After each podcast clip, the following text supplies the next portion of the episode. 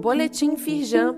Confira a atuação da Firjan para enfrentar os desafios da retomada diante da pandemia do novo coronavírus.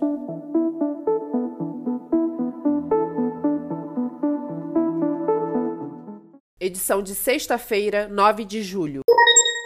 Não deixe para a última hora. Prazo para adesão a acordo de transação tributária termina em agosto. Para encerrar discussões administrativas ou judiciais, acordo permite que dívidas de contribuintes possam ser pagas com entrada facilitada e desconto de até 50%. Saiba quem pode participar e conheça as opções de pagamento. Leia mais no site da Firjan. Empresários do Conselho do Agronegócio da Firjan se unem para melhorar condições de competitividade do setor. O incentivo à cadeia agroindustrial do Rio de Janeiro foi o tema principal da reunião.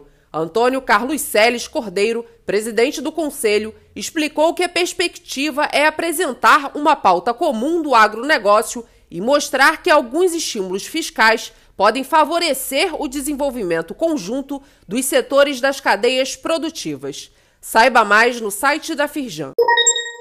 Da conversa à conversão, tendências e boas práticas nas mídias sociais. O Aquário Casa Firjan vai reunir especialistas para debater sobre a importância das redes sociais para o relacionamento com os públicos-alvo das empresas, além de analisar as principais tendências para a criação de campanhas e os métodos para mensuração de resultados. A transmissão online acontece na próxima terça-feira, 13 de julho, às 19 horas, e o link para inscrições está disponível neste boletim.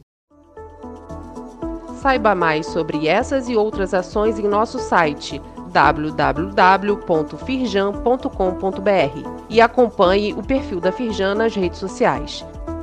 Boletim Firjan, informação relevante para a indústria fluminense.